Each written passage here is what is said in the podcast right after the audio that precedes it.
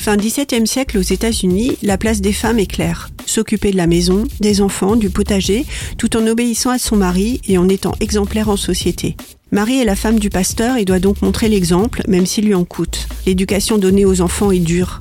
La Bible justifie tout et entretient la crainte. La vie est tout sauf un long fleuve tranquille entre la maladie et les attaques fréquentes des Indiens. Pendant une attaque, une grande partie de la population de son village est massacrée, l'autre réduite en esclavage. Marie, après plusieurs jours d'une marche exténuante, devient la propriété d'une princesse indienne. Après la sauvagerie de l'attaque, elle découvre bientôt la vie quotidienne des Indiens, faite de connaissances de la nature, d'hygiène et de respect des enfants.